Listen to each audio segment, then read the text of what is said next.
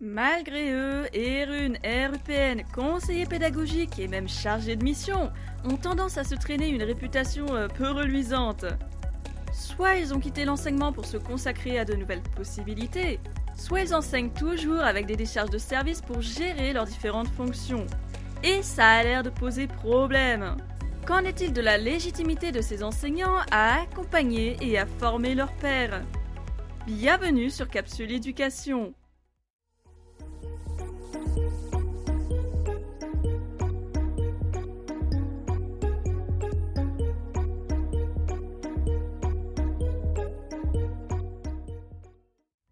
ERUN ou l'enseignant référent aux usages du numérique.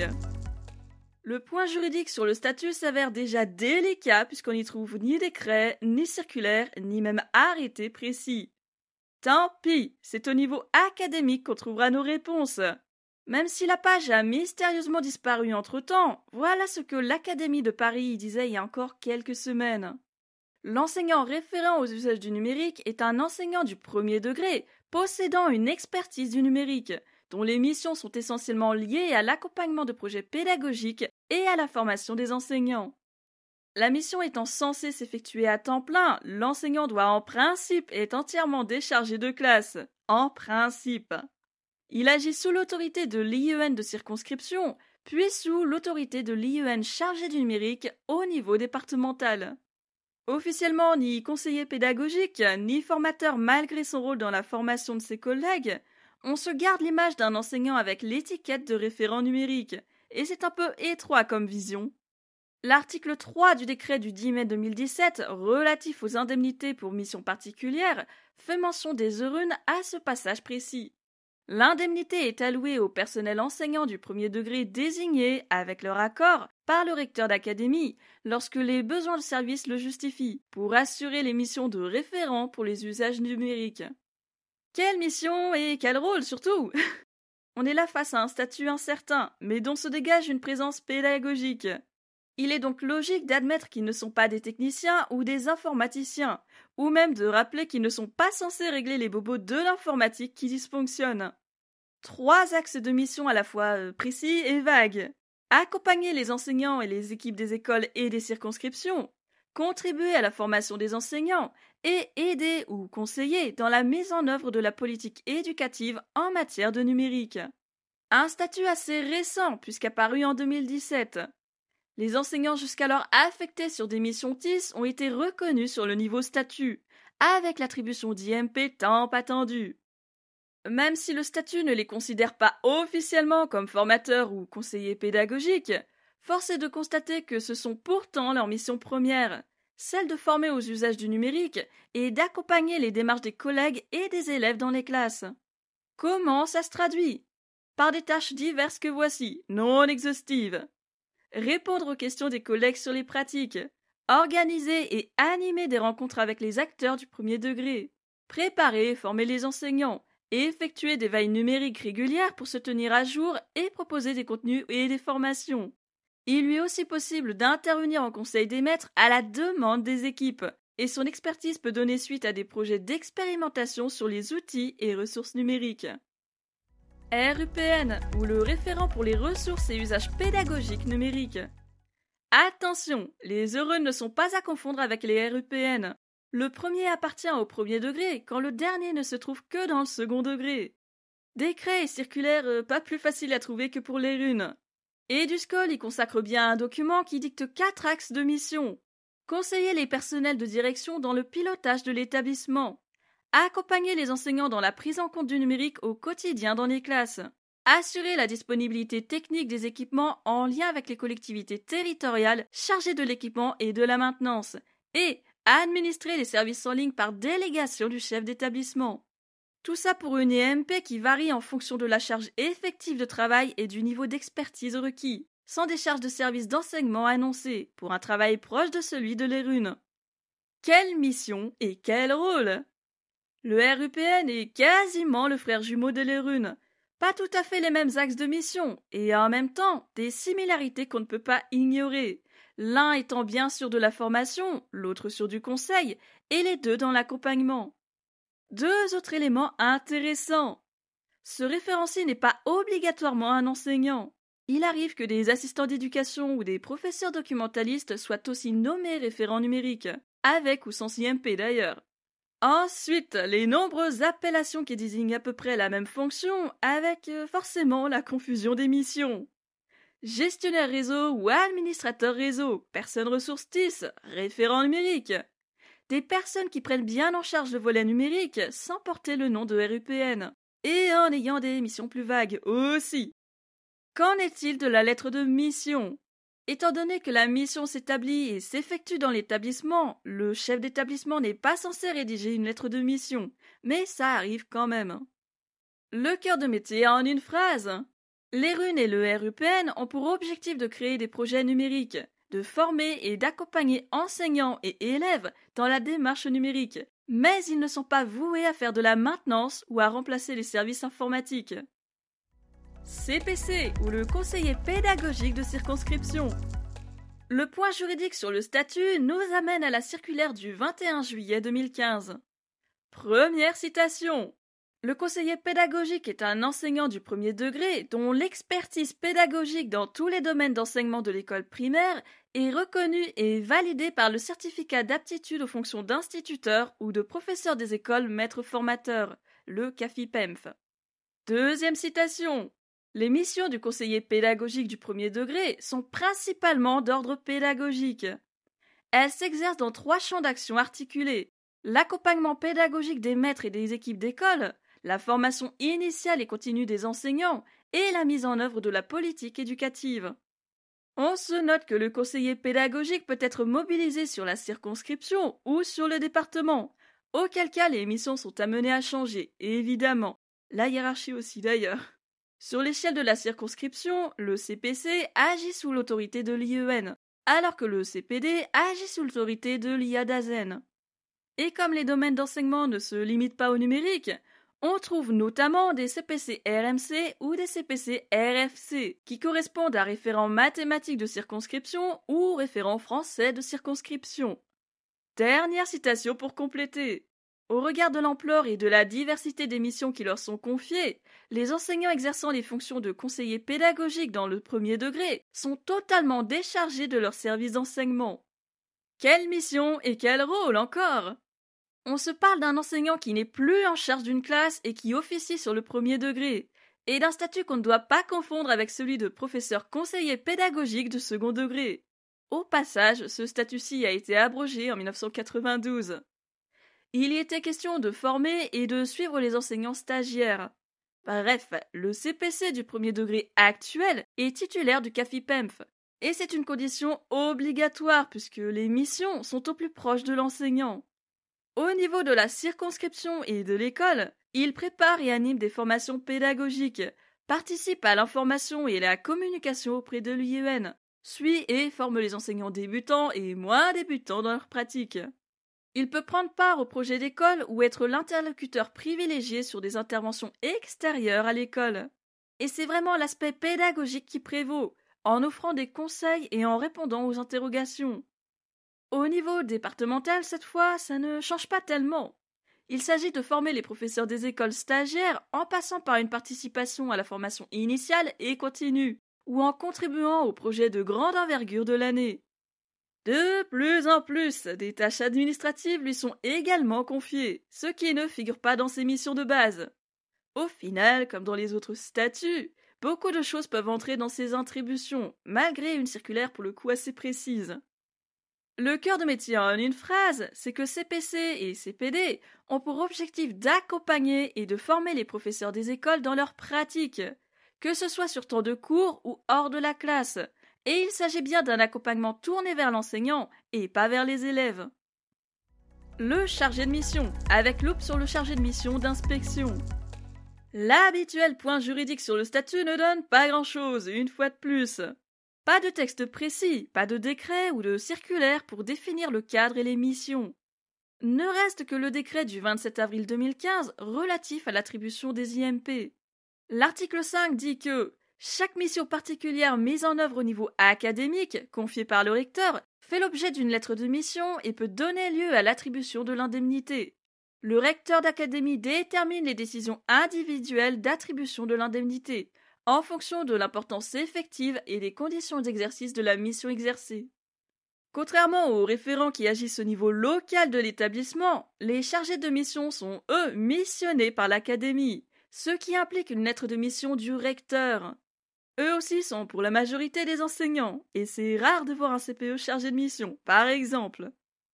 Les textes entretiennent un certain flou, à tel point qu'on ne sait pas trop comment définir le chargé de mission. Il peut bénéficier de décharges de service selon le caractère de sa mission, se voit attribuer une IMP comme les enseignants vus avant, et ses missions dépendent de sa lettre de mission. Difficile avec ça d'en dresser un portrait euh, représentatif de la fonction. Pour le coup, l'enseignement catholique en dit un peu plus, même si le chargé de mission du privé n'est pas celui du public. Quatre axes de mission. La promotion de l'enseignement catholique dans ses dimensions diocésaines et régionales. L'animation éducative et pédagogique, la gestion des ressources humaines et la participation à la politique de formation.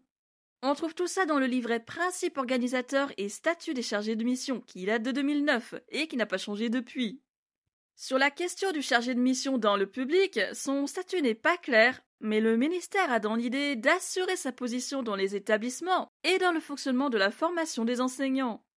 L'engagement 4 pris lors du Grenelle de l'éducation 2021 parle de personnaliser l'accompagnement des professeurs en, je cite, créant et développant les postes de professeurs en service partagé, c'est-à-dire décharger de temps d'enseignement pour un temps dédié aux missions d'aide à l'inspection des enseignants comprenant évaluation, accompagnement et formation, et en augmentant aussi le nombre de conseillers pédagogiques de circonscription dans le premier degré. Ce n'est certes pas un changement qui touchera tous les chargés de mission, uniquement les chargés d'inspection. Mais cette voie ouvrira-t-elle d'autres possibilités pour les autres chargés de mission? D'ailleurs, quels sont les domaines accessibles pour les chargés de mission? Commençons par là. Culture, médias, IEN ou inspection, relations avec les pays anglophones ou langue régionale, innovation et expérimentation, numérique. Bref, pas mal de possibilités, même si elles ne sont pas toutes mises en avant.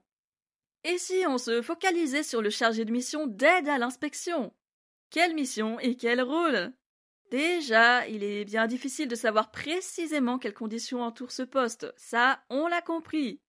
Sur le principe, c'est admis que les chargés de mission d'aide à l'inspection ne peuvent pas inspecter un agrégé s'ils sont certifiés et qu'ils ne font pas d'inspection de titularisation. Sur le principe, on a dit. On se dit aussi que tout rapport du chargé de mission doit normalement être contresigné par un IPR, car le chargé de mission reste une aide et pas la personne en charge. Considéré comme l'aide de l'IPR, le CMAI est bien habilité à faire passer des inspections ou des visites conseils aux enseignants, toujours dans l'objectif de conseiller et d'aider l'enseignant à consolider ses pratiques. Ça inclut les déplacements, les entretiens avec les chefs d'établissement, l'inspection en elle-même, puis l'entretien avec l'enseignant, puis la rédaction du rapport, et un certain nombre d'inspections à faire aussi. Malgré ça, des décharges de services en quantité horaire suffisante ne sont pas garanties. Et oui, on se parle encore d'enseignants. Autre mission que l'inspection en elle-même. Hein. Comme tout chargé de mission, il y a l'organisation de réunions d'équipe, l'animation ou la formation d'enseignants, les visites conseils et le développement de projets dans son domaine. En une phrase, le cœur de métier se résumerait ainsi. Peu importe son domaine, le chargé de mission dans l'éducation nationale accompagne les personnels et contribue à la création de projets profitables à toute la communauté éducative. Les réalités de terrain, entre des statuts peu encadrés et une légitimité incertaine. La considération des uns vers les autres, quelle est-elle? D'abord une question de profil varié. L'une des premières choses que l'on entend euh, plus particulièrement sur les conseillers pédagogiques et les chargés de mission, c'est qu'ils sont mauvais, inutiles au possible. Voilà donc une distinction qui s'impose. C'est comme partout. On a des collègues géniaux et compétents, d'autres qui connaissent leur sujet sans plus, et d'autres que l'on considère comme incompétents, réellement mauvais, tyranniques. Sauf que ce jugement de compétence qu'on applique aux autres peut changer selon la personne qui juge. Une preuve de plus que l'on n'attend pas tous la même chose et qu'on a des visions différentes de la compétence ou de la fonction qu'on a en face de nous. Derrière tout ça, une question de légitimité qui revient souvent par les collègues eux-mêmes, enseignants et non enseignants. Il y est dit que ces référents A n'ont aucune légitimité à donner des conseils ou à penser l'école de demain, parce qu'ils ne sont plus enseignants à temps plein, qu'ils ont des décharges de services d'enseignement. Dans le même ordre d'idées, si ces personnes se sont tournées vers des postes en dehors de la classe, ça serait parce qu'ils sont mauvais dans leur rôle d'enseignant, donc ils préfèrent fuir la classe et le terrain. Dit grossièrement, ces enseignants qui ne sont pas devant la classe à 100% ne seraient plus des enseignants tout court, et n'auraient plus la capacité d'agir sur le terrain, de donner les bons conseils, parce qu'ils ne connaissent rien. Toujours sur la légitimité, le pourquoi du comment tel enseignant accède à ce nouveau poste hors de la classe et pas un autre. Là-dessus, difficile de s'entendre. Les plus virulents crieront au léchage de bottes des inspecteurs. Les modérés y verront l'opportunité offerte, la possibilité de consolider ses compétences, ou un bon geste pour sa carrière. Et d'autres encore y verront le mérite, et ainsi de suite. Exemples divers qu'on ne manque pas d'entendre.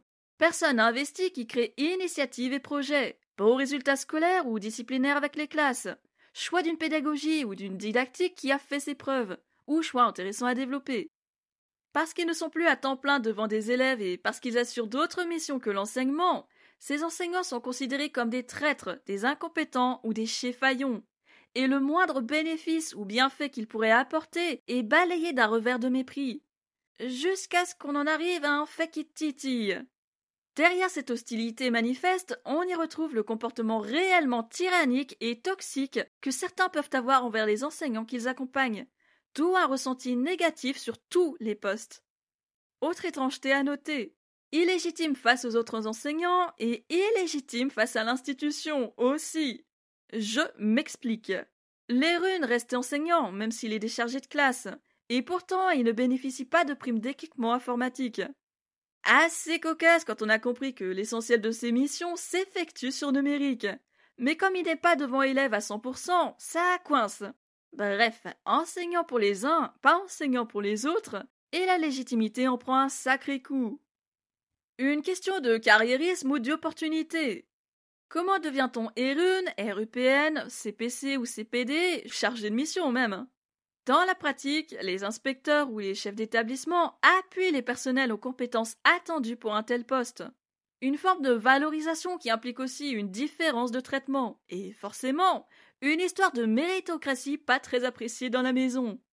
En ressort souvent l'idée que la personne qui prend ce poste agit soit parce qu'elle considère cette opportunité comme une chance ou un nouveau souffle dans son métier d'enseignant, soit comme un mouvement calculé pour sa carrière. Et quelle que soit la motivation derrière ce choix, il n'y a évidemment rien de mal. Carriérisme ou opportunité, promotion ou reconversion, nous n'avons pas la légitimité de juger. Ce n'est pas le fait d'accepter ce poste qui interroge, c'est bien la façon de recruter, en ne prenant que des enseignants considérés comme méritants, sur le motif de projet et de pédagogie dite innovante. La question à se poser, ce serait alors celle-ci. Comment permettre à chaque enseignant qui le souhaite d'obtenir un tel poste y compris s'il n'est pas suffisamment investi selon les critères académiques?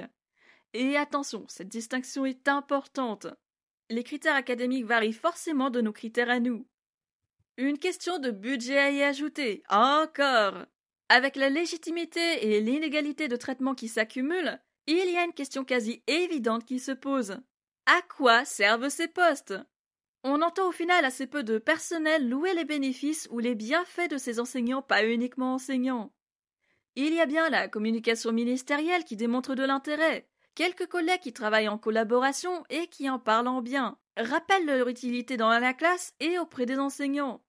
Ceci dit, les réseaux sociaux et néoprofs en dressent des portraits plutôt négatifs, à la limite de désinguer le poste, voire la personne en elle-même.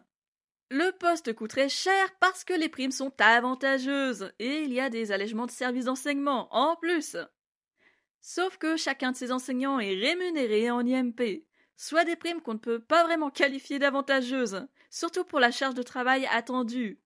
Quant aux décharges d'enseignement, elles ne sont pas systématiquement accordées.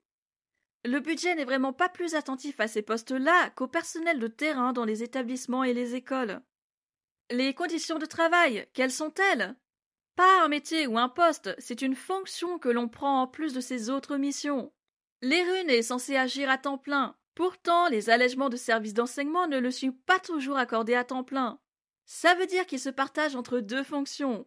Celle de professeurs des écoles et celle de RUN, sans bénéficier de décharges suffisantes. Le statut est par ailleurs en suspens, et pour cause. Soit les offres sont supprimées ou réduites, soit les rémunérations sont telles que les candidats ne se pressent plus au portillon. Les fiches de poste s'allongent sur des missions qui ne correspondent pas aux compétences des ERUN ou même des RUPN. La fonction devient alors un poste fourre-tout et pas protégé, puisqu'il n'y a pas de circulaire pour définir clairement les missions, le cadre et les limites. Quoique même une circulaire n'est pas respectée à 100%, mais c'est autre chose. Important aussi, bien que formateur dans les faits et dans la pratique, la fonction d'ERU n'est pas considérée comme telle par le ministère. Formateur sans être formateur, même si la plupart des ERUN sont titulaires du CAFIPEMF, comme les CPC. Et mine de rien, ça compte dans la rémunération et la considération. Conseiller pédagogique et chargé de mission sont des missions ponctuelles et temporaires, de même qu'ERUN ou RUPN en fait, et rétribuées selon le même modèle. L'IMP qui ne coûte pas cher et qui ne reconnaît pas les engagements et le temps investi. C'est bien là que l'on voit les conditions réelles de travail et l'injustice des jalousies suscitées envers les personnes qui acceptent ces fonctions en plus du reste. On les croit bien lotis et à l'abri des classes et des élèves, alors que les fiches de poste débordent complètement, que la considération et le budget démontrent un désintérêt et un mépris probablement assumé pour l'investissement en plus. Avec des allègements de services qui ne sont pas systématiquement garantis, il faut savoir se dégager du temps pour chaque mission, pour chaque fonction. Le rythme est intense selon que l'on a des décharges suffisantes ou non. Les déplacements sont fréquents, donc ça nécessite à la fois de tenir son agenda et de payer les frais d'essence, car ces frais-là ne sont pas toujours remboursés par l'éducation nationale. Il y a là un manque de reconnaissance associé à une politique d'économie. Exemple parmi d'autres exemples. Les chargés de mission d'aide à l'inspection sont nombreux et ne disposent pas de décharges suffisantes par pénurie d'inspecteurs. Et un poste à temps plein est plus coûteux. Pour les ERUN et les RUPN, les postes sont supprimés par manque de budget ou parce qu'on veut faire entrer les entreprises spécialisées dans l'informatique à l'école. Un coût moins élevé avec peu de mobilisation au niveau local comme au niveau national. En clair, les conditions de travail réelles sont celles-ci. Des fonctions temporaires et éjectables à tout moment. Une double fonction mal rémunérée et mal considérée, sur lesquelles on perd peut-être plus son salaire qu'autre chose. Et même une certaine solitude selon la fonction qu'on assure, malgré des rencontres et des échanges possibles entre circonscriptions ou départements. Avec autant de négativité autour de ces enseignants, pas uniquement enseignants, on peut se demander quel est l'intérêt de ces fonctions. Une opportunité pour chacun, déjà. Il y a là des bénéfices pour la carrière et la formation professionnelle, via une ouverture d'esprit et une possibilité de voir et de ressentir les choses d'un autre œil. Un point de vue complémentaire qui paraît indispensable pour mieux comprendre le fonctionnement du système éducatif. On se parle d'une possibilité d'agir différemment, de s'investir de notre façon tout en gardant le lien avec l'école, avec les personnels, avec les élèves et même avec les parents pour certaines fonctions. Ce que l'on appelle carriérisme avec un certain dédain dans la voix s'avère parfois être une réelle opportunité pour les compétences, la culture et la vision du milieu scolaire. Et évidemment aussi un plus pour le CV, quelque chose qui peut être valorisé et valorisant sur des postes à profil ou des reclassements, détachements ou des reconversions. Le carriérisme en lui-même n'a pas à souffrir de jugement. Chacun fait ses choix en fonction de ses aspirations et de ses motivations. Et c'est bien un fait. Toutes ces fonctions temporaires et ponctuelles attirent les intérêts des recruteurs et des établissements. Comment obtenir un tel poste? C'est bien ici que ça coince, on se le disait déjà avant sur le problème de la légitimité. Il semblerait en effet qu'il faille se faire remarquer auprès des inspecteurs ou des chefs d'établissement pour prétendre à une telle fonction. Là où les uns y voient le léchage de bottes et la trahison à toute une profession parce qu'on s'investit d'une autre façon, les autres y voient le mérite qu'on reconnaît à une personne plus investie que d'autres, qui ne cherche pas toujours les honneurs, ou les cherche bien au contraire, ça arrive aussi. Le point de départ reste que tout le monde ne se verra pas offrir un poste, y compris parmi les désireux et les intéressés. La demande est plus ou moins forte, mais l'offre ne sera sûrement pas amenée à grimper. Éternelle histoire de budget. Et mine de rien, de confiance pour les inspecteurs. Ils choisissent naturellement une personne qui démontre de l'intérêt pour une mission en particulier, qui n'a jamais fait part de pensées ou de paroles négatives sur la maison ou sur la hiérarchie. Et on ne peut pas vraiment s'en étonner. La fonction va au-delà de l'enseignement à une classe et entre dans un niveau euh, plus tout à fait local. Ce n'est dès lors plus l'établissement qui est en jeu, c'est le rectorat, l'académie ou le département. Donc une instance plus proche de l'administration centrale. Et la négativité et le pas de vague dans l'administration centrale, on ne peut pas dire que ce soit bien accepté ou pris en compte. L'intérêt de ces postes s'est finalement fait sentir avec la crise sanitaire. Le plus évident se trouve au niveau de la continuité pédagogique. Toute une stratégie de distanciel pour permettre aux élèves de garder le contact avec leur scolarité, aux enseignants et au personnel de maintenir le lien et l'accompagnement avec les élèves. Sauf qu'on connaît la maison, on a vu et vécu les déconvenus, et on sait que l'informatique de l'éducation nationale doit sérieusement se refaire une jeunesse et des réparations tant elle est obsolète et mal agencée. Dans cette optique de combler les nombreux manques de Pronote, Scolinfo, École Directe, Tout-Assis et autres hackers russes, la présence des ERUN et des RUPN s'est avérée essentielle pour accompagner chacun dans cette crise inédite, et pour offrir des solutions viables et réalisables sur numérique. On note aussi les professeurs documentalistes qui ont largement contribué à adapter les supports à chaque demande. Au final, ce qui est primordial, ce qui serait à atteindre, c'est bien l'accompagnement des professionnels avant tout. Dans un monde utopique, ces fonctions serviraient entièrement à l'accompagnement de la formation de chacun et à l'amélioration du milieu scolaire. Pas juste à flatter la communication ministérielle ou à combler des places vides par politique d'économie assumée. Hélas, s'enfermer dans les utopies et le radicalisme positif n'empêche pas la réalité d'arriver. La confiance en les capacités et les compétences de ces personnels engagés dans la formation est plutôt moindre. Il n'est pas si difficile de comprendre pourquoi. Certains collègues se montrent autoritaires et profitent de leur position ambiguë pour se considérer supérieurs aux autres. On se parle d'accompagnement au cœur de la fonction de ces différentes personnes. Il ne peut pas y avoir de supériorité ou de hiérarchie entre celui qui accompagne et celui qui apprend, l'un se faisant le conseiller de l'autre et pas son chef. Autrement dit, même les conseils donnés ne sont pas tous à appliquer. Ce ne sont que des conseils donnés par une personne jugée compétente dans son domaine, et compétente dans la formation et l'accompagnement d'autres collègues en besoin. Être conseiller dans ces pratiques n'est pas une forme de faiblesse, c'est un apprentissage qu'il est beau d'accepter, même s'il ne remet pas en cause le métier ou le rôle, quand c'est bien fait en tout cas. Se remettre en question et ajuster en fonction des avis recueillis et de sa propre vision est une attitude plutôt saine, surtout lorsqu'on travaille avec un public et des conditions qui bougent constamment. C'est une question d'adaptation à des évolutions qui ne viennent pas que de l'école, mais aussi d'éléments extérieurs que l'école ne contrôle pas, d'éléments auxquels elle doit s'adapter pour mieux les prendre en charge, en posant les limites qui vont avec. L'accompagnement à la formation et aux pratiques des personnels doit passer par une politique claire et objective dans les missions et les domaines d'intervention, dans les budgets alloués aussi. Il s'agit de reconnaître le statut de chacun et d'y dédier une circulaire précise sur lequel s'appuyer.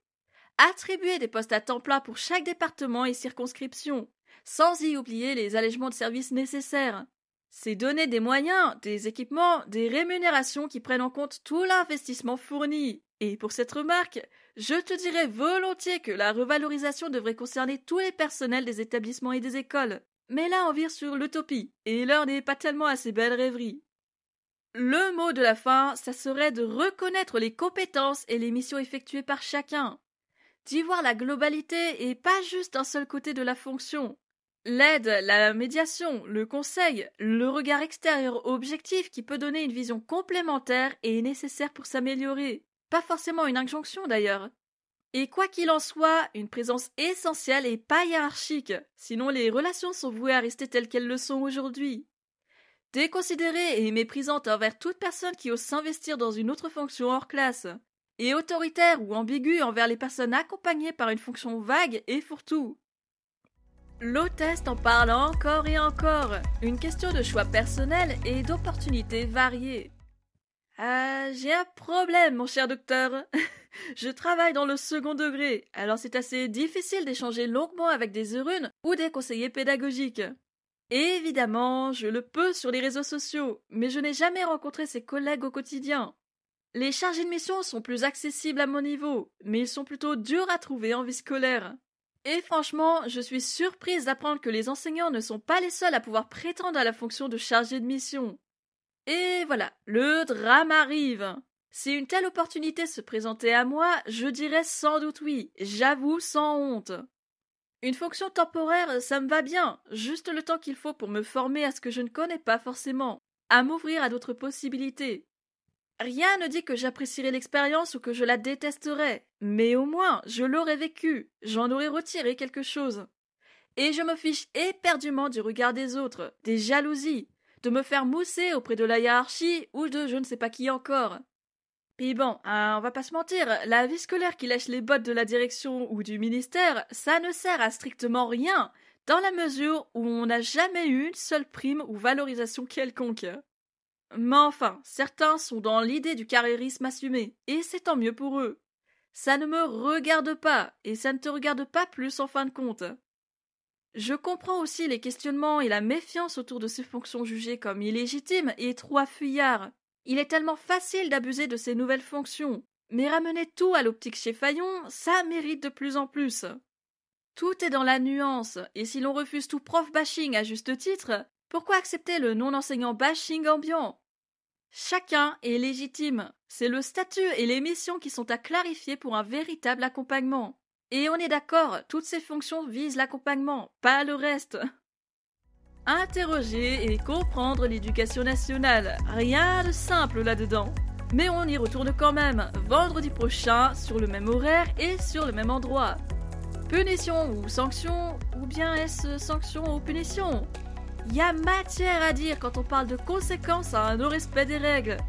Oui, vraiment, il y a beaucoup à dire. Et on ne va pas se gêner pour s'étaler en analyse.